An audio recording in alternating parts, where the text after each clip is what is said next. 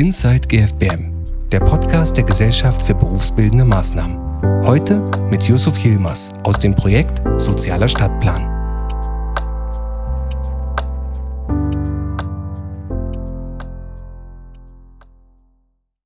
Hi Yusuf, schön, dass du da bist, schön, dass du dir die Zeit genommen hast. Hat ja etwas länger gedauert, jetzt haben wir uns endlich hier mal äh, zusammen getroffen und ja, erzähl uns ein bisschen was zu dir, erzähl uns deinen Werdegang, wie bist du zu GFBM gekommen, was hast du vorher so gemacht? Danke, Chris, für die Einladung. Ja, es hat tatsächlich etwas länger gedauert, bis wir uns treffen konnten. Und es freut mich auch, dass es geklappt hat. Was habe ich bis jetzt gemacht? Ich habe angefangen damals zu studieren und bin dann über verschiedene Stationen dann hier bei der GFBM gelandet. Und das, was ich hier mache, ist im Projekt Sozialstadtplan die Akquise. Kannst du uns noch mal was dazu sagen? Was ist das Projekt Sozialer Stadtplan? Also, was macht ihr in dem Projekt? Wie kann man sich das vorstellen? Das, was wir in dem Projekt machen, ist kurz gesagt, es sind gelbe Seiten für soziale Projekte im Bezirk Tempelhof-Schöneberg. Das heißt, wir versuchen alles aufzulisten von wo gibt es umsonst Essen, Bekleidung bis hin zu Hilfen im Bereich Schuldnerberatung oder wenn jemand Alkoholprobleme hat, Suchtprobleme hat, wo kann er dort schnell Hilfe finden? Die ganzen Vereine, Träger versuchen wir zu erreichen und auf eine Webseite darzustellen. Ich habe auch gelesen, das ist ähm, berlinweit, richtig? Es wird irgendwann äh, berlinweit sein. Es gibt in jedem Bezirk dieses Projekt Sozialstadtplan. Und das, was geplant ist, dass es in sich alle Bezirke zusammenschließen, um einen mhm. Groß-Berliner Sozialstadtplan aufzufüllen. Und wenn ich das richtig verstanden habe, ihr informiert dann über Dienstleistungen, Beratungseinrichtungen, alles und so bezügliche Institutionen. Also man kann quasi euch nutzen, um schnell Hilfe zu finden oder was in der Nähe, wo in der Nähe Hilfe ist. Genau. Das, was wir versuchen, ist in dem Bezirk, in dem ich lebe, schnell Hilfe zu finden für das Problem, was ich habe. Sprich, jemand ist oder ich bin selbst drogensüchtig oder jemand aus meinem Bekanntenkreis hat das Problem, wie kann ich schnell Hilfe finden? Und das, was wir versuchen, was geplant ist, so eine Art Leitfaden aufzustellen. Nehmen wir an, es gibt ein Suchtproblem oder ein Schuldnerproblem. Welche Sachen brauchst du, um bei der Schuldnerberatung schnell Hilfe zu bekommen? Hm. So, weil in solchen Situationen hat man, kommen die Emotionen natürlich hoch. Das heißt, man kann vielleicht nicht klar denken. Und da versuchen wir so eine Art Leitfaden zu machen. Diese Papiere brauchst du. Halte das schon mal fest, damit du dorthin gehen kannst und so schnell wie möglich Hilfe bekommst. Nicht, dass du, wenn du bei einer Beratung bist, dir dann gesagt wird, ja, wir bräuchten noch Kontoauszüge oder dieses und jenes. Wie viele Mitarbeiter seid ihr im Team und was sind so die einzelnen Aufgaben bei euch? Was habt ihr bisher schon erreicht? Wir sind im Team fünf Leute und das, was wir erreicht haben, ist, wir haben äh, sehr viele Firmen und Träger, die, die bei uns mitmachen wollen. Wir haben auch schon eine Webseite und die wird im Laufe dieses Jahres online gestellt. Also man, man kann die noch nicht sehen, aber die kommt noch online und dann kann man dann raufschauen. Wird es da schon eine konkrete Internetseite geben oder wo können wir dann nachschauen für Informationen? Die Webseite gibt es schon. Mhm. Sie ist nur nicht für alle ersichtbar. Also sie ist noch nicht freigeschaltet. Mhm. Also denke ich mal, alle Infos werden dann auf gfbm.de auch einsehbar sein, wie man dann an euch auch rankommt. Einmal das und zweitens, wir haben, wir haben auch unsere eigene Webseite Sozialstartplan gfbm.de. Ah, okay. Und so kann man euch dann erreichen. Ja. Was, was machst du konkret? Was machen deine Kollegen?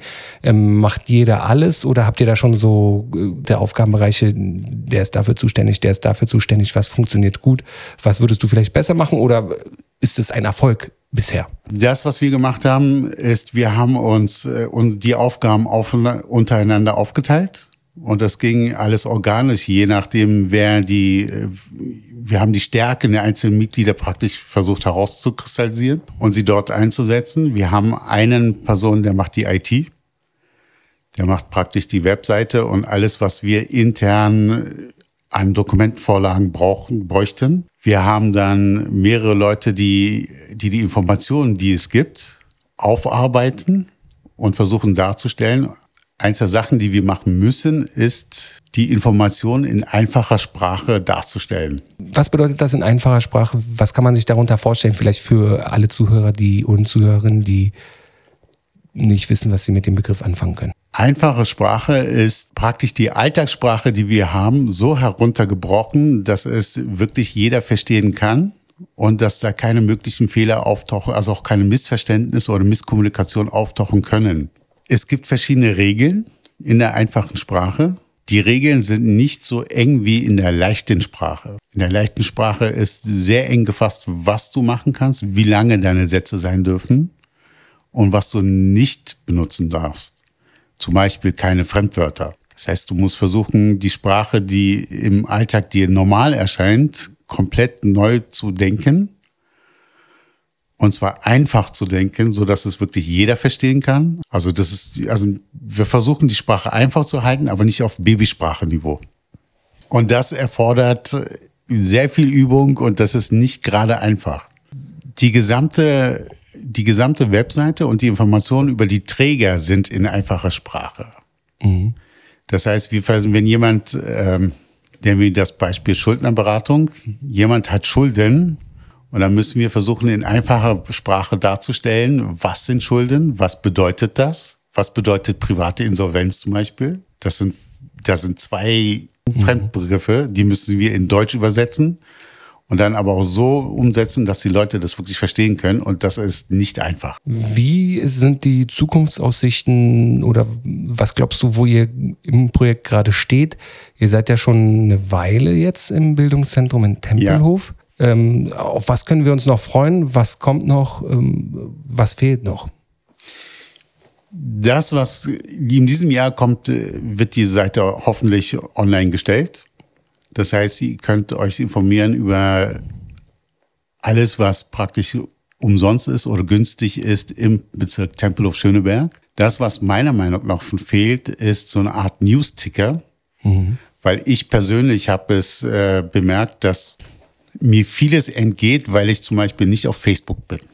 Mhm. Und da findet dann auf am Tempelhofer Feld irgendeine Sportveranstaltung statt. Oder am Wochenende gibt es einen Trimm dich Pfad an irgendeinem Park. Also ein, ein Veranstaltungskalender. Ja, das will ich machen. So eine Art, so ein Live-Ticker, ein Live-Ticker vielleicht nicht, aber so eine Art Veranstaltungskalender, was im Monat, wo ich äh, hingehen kann.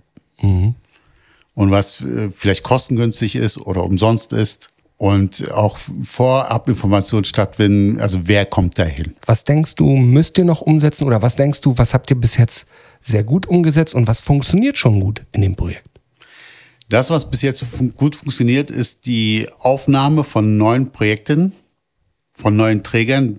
Etwas, was äh, ich faszinierend fand, war, wir müssen auch immer wieder überprüfen, welche Träger gibt es noch oder welche Vereine gibt es. Mhm. Weil ich habe festgestellt, dass teilweise innerhalb von neun Monaten sich entweder die, die Büros umgestellt sind, das heißt, sie sind umgezogen die zuständigen Projektleiter sind äh, gewechselt, haben gewechselt. Also das müssen wir immer wieder recherchieren. Das ist ein festes Thema bei uns. Und das, was gut funktioniert, ist die interne Zusammenarbeit zwischen Suche, Recherche und Darstellen. Das wäre auch wie so ein kleines Alleinstellungsmerkmal. Ich meine, so, so Pläne wenn es Bildungsträger oder wer ist da die Projektleitung, das gibt es ja teilweise. Aber wenn ihr da wirklich sehr dynamisch und flexibel seid und man auch immer die aktuellen Infos hat und nicht eine Seite, die vielleicht schon ein halbes Jahr veraltet ist und bei euch dann immer die aktuellsten News hat, ich denke ja, das ist ein guter Ansatzpunkt. Da kann man ähm, viel ähm, zurückbekommen durch euch. Ja, wir versuchen es, weil das ist mein Anspruch, den ich ja. habe, nicht nur einfach eine Seite hinzustellen und dann so einmal im Jahr durchzuklicken und dann zu gucken, gibt es die noch, sondern halt regelmäßig zu aktualisieren. Das ist mir aufgefallen, weil ich ja die Akquise mache. Mhm. Dass teilweise, wenn ich dir nach drei, vier Monaten einfach mal wieder rüber geguckt habe, um zu sehen, gibt es die noch? Oder was machen die? Haben sie sich vielleicht geändert? Wo ich mir dann, mich dann gewundert habe, dass sie jetzt eine neue Adresse haben. Und dann dachte ich, das habe das im Team besprochen und dann versuchen wir das so umzusetzen, dass wir regelmäßig nachgucken, sind, wo sind die Firmen? Also die Vereine. Mhm. oder, oder die Angebote oder was? Genau. Gibt genau. es die denn noch teilweise? Ja, ja.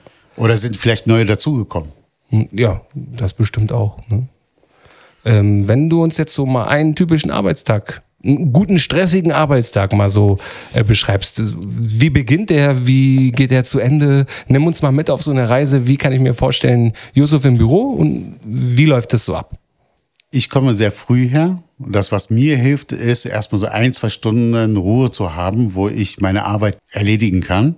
Und das, was ich mir mache, morgens mache, ist mir einen Plan zu überlegen, was will ich an diesem Tag erreichen was habe ich vielleicht schon ge gemacht und ich will das ja auch, äh, ich muss es ja auch dokumentieren. Einmal für mich, damit ich überhaupt weiß, mit wem ich eigentlich was besprochen habe.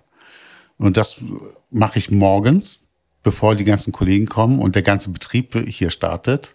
Und dann nehme ich mir meine Ziele vor. Das heißt, welche Firmen will ich anrufen, welche Träger will ich anrufen, was will ich mit ihnen erreichen. Und am Ende des Tages mache ich für mich einen Abschluss schreibe mir auf, was ich erreicht habe und was vielleicht ich nicht geschafft habe und an den nächsten Tagen, auf die nächsten Tage verlegen muss. Hast du noch abschließende Worte für uns, wie das Projekt für dich gelaufen ist?